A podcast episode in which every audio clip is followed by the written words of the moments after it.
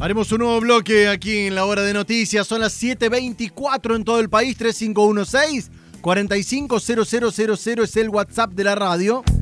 Y nosotros nos metemos con un tema que lo tuvimos como exclusivo hace ya dos semanas, si no me equivoco, al aire, confirmando de que lamentablemente el Festival de la Domi Folklore de Jesús María no se iba a realizar en la edición número 56, es decir, la de enero de 2021.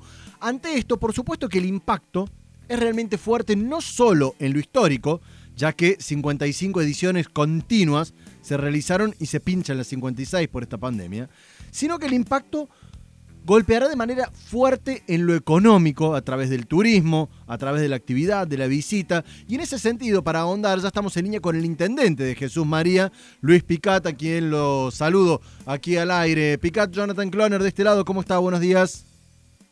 Hola Jonathan, buen día, saludo a toda la audiencia. Bueno, triste noticia, la reconfirmación de que no se realizará la Domi Folklore. Se está hablando de un número de, que se dejará de facturar o de generar más de 300 millones de pesos, eh, o me equivoco el dato. Sí, seguro. A ver, yo creo que para el festival van a ser seguramente unos 200 millones de pesos de facturación y, y alrededor todo lo que genera es prácticamente multiplicado por cuatro veces por lo cual deberemos andar alrededor de los 800 millones de falta de generación económica, no solamente para la región, sino también para todos aquellos artistas que vienen de afuera.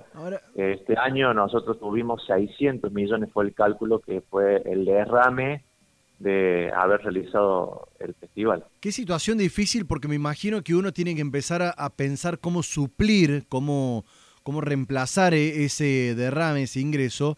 Y me, imagino que deben estar haciendo números por todos lados. Eh, ¿Se puede de alguna forma o con alguna actividad que, esté dentro del marco de la pandemia que pueda llegar a, reactivar el turismo en la región? A ver, nosotros, a pesar de saber si se hacía o no se hacía, eh, ya estábamos trabajando para alguna otra alternativa que no solamente contemple este verano particular, sino que se potencie para el resto de los veranos. En ese sentido, estamos trabajando con otros ocho intendentes de Sierras Chicas, donde juntamos desde Villa Allende hasta Colonia Carolla, todo un grupo de intendentes con sus respectivas ciudades ofreciendo las particularidades que tiene esta zona, que es eh, las reservas naturales, la gastronomía, el dique de Río Ceballos, en el caso nuestro, que estamos en pie de sierra, bueno, hemos inaugurado hace poquito una reserva natural, tenemos el museo histórico que por ahí uno no alcance de mencionar, que tiene más de 400 años, uno de los museos más históricos y viejos de la, del país, y vamos a dar diferentes espectáculos eh, con todo el protocolo que nos brinda la provincia, ser espectáculos artísticos, públicos, con cantantes en diferentes partes de esta, esta región, así movilizamos de otra manera el turismo, pero mantenemos activa la tradición festivalera. Así estamos ya trabajando ahora al mediodía, nos estamos juntando ya con la presentación que va a ser eh, sobre este nuevo valle que le llamamos nosotros, se suma lo que es Punille, que es los Muchita, que se haría el corredor de Sierra Chica. y ahí destacar, me imagino, quizás el polo gastronómico como para suplir un poco la actividad?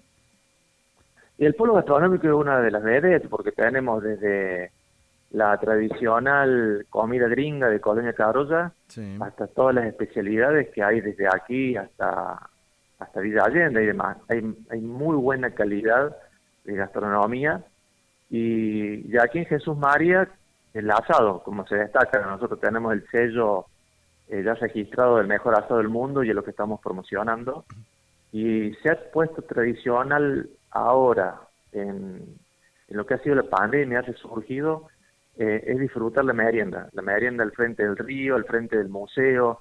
Hay, hay muchos cafés que se han transformado y se han especializado en brindar eh, meriendas specialities con, con diferentes tipos de, sabores eh, agridulces y que ha, sido muy bien aceptado por por la gente que transita en la región.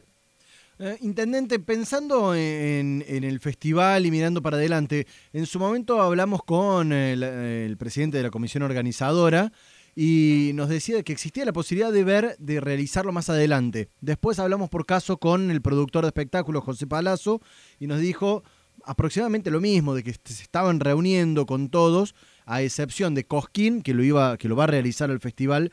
Digo, ya empezaron a barajar esta posibilidad esté o no la vacuna de realizar, me imagino, a ver, pongámosle una fecha por, por decir, eh, Domi Folklore en julio? No, Jonathan, no. Lo que se está barajando es realizar alguna especie de festival eh, diferente a lo que es el festival tradicional de Netiada y Folklore. Eh, ya el año pasado ya estábamos trabajando en un festival de invierno. Es, va a ser un concepto similar, mostrando algo de lo que es eh, la tradición con respecto orientado y centrado en el caballo y con algunos espectáculos eh, artísticos eh, muy esporádicos, será un viernes, sábado, pero no algo dimensionado como son las 10 noches tradicionales de enero. En esto ya creo que dejó claro Nicolás Totti ayer, se suspende directamente durante todo el año el festival tradicional de las 10 noches, porque lo que se quiere mantener es la calidad de espectáculo que se venía dando. Por lo cual, hacer algo media, por 3, 4, 5 noches, que no tenga el mismo empuje y las mismas relevancias que viene teniendo estos últimos enero y que viene creciendo, eh, se prefirió demorar hasta un año más, esperar que estemos preparados para poder brindar el espectáculo que venimos eh, brindando. Y en el medio sí, Jonathan, vamos, eh, José Palacio estuvo recorriendo el predio, es posible que otros productores se animen a alquilar el predio y brindar algún espectáculo, o la misma municipalidad en conjunto con el festival realizar espectáculos. La última que le consultó en abril o con el festival de invierno en julio.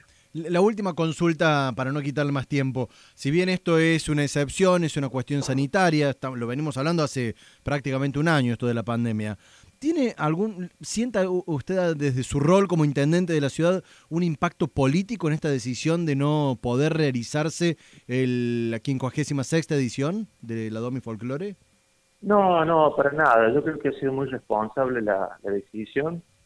Eh, no solamente porque no tengamos acompañamiento político sanitario, porque en realidad, eh, aunque lo tuviésemos, eh, hay cuestiones técnicas también que son imposibles por ahora de, dimensionar, desde la parte económica, lograr un equilibrio económico, hasta cómo lograr hacer una clasificación de una jineteada eh, que no ha habido durante el año, poniendo en riesgo al jinete que no ha tenido entrenamiento durante todo el año, donde se ha tratado de que físicamente lleguen bien y, bueno, y, mostrar un espectáculo vacío, digo vacío, vacío porque va a haber un 40%, un 30%. En, en una doma, en un festival que el año pasado había más de 40.000 personas, la verdad que creo que fue muy responsable y no están dadas las cuestiones técnicas y económicas para realizarlo. Luis Picat, intendente de Jesús María, aquí al aire en cuarteto.com Radio 91.3 en Hora de Noticias. Muchísimas gracias por los minutos al aire, Picat. No, ustedes.